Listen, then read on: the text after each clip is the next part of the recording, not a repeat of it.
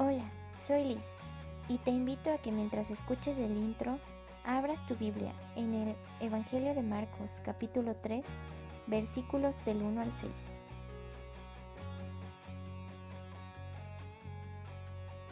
Te invitamos a que tomes asiento y puedas sentir el calor de una fogata con Jesús. donde compartiremos las experiencias de una iglesia joven con el equipo de Red.fe. Iniciemos.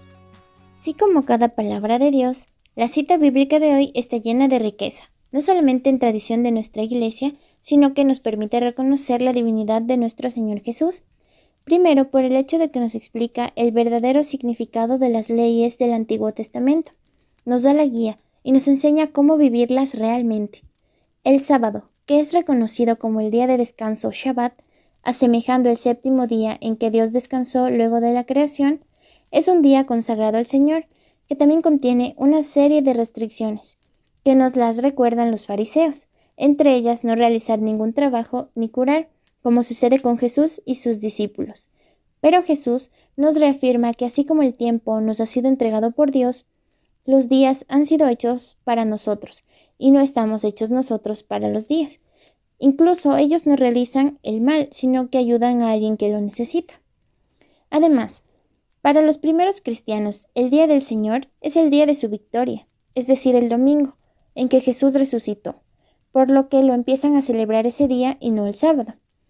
La tradición es uno de los tres pilares de nuestra fe, junto al magisterio de la Iglesia y la Sagrada Escritura, porque como la palabra de Dios lo menciona, lo que está escrito es solo para que creamos que Jesús es el Hijo de Dios, pero Él realizó muchas más señales que no están escritas.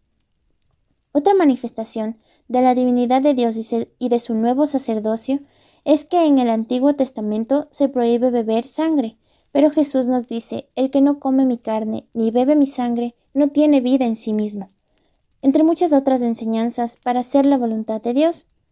Es preciso recordarnos que la voluntad de Dios no es como aquella del tirano y opresor, sino que es la que nos conduce a ser realmente felices, como amar a nuestros padres, amar a quienes nos rodean, y no robar ni mentir, cosas que nos hacen daño y que sí nos esclavizan.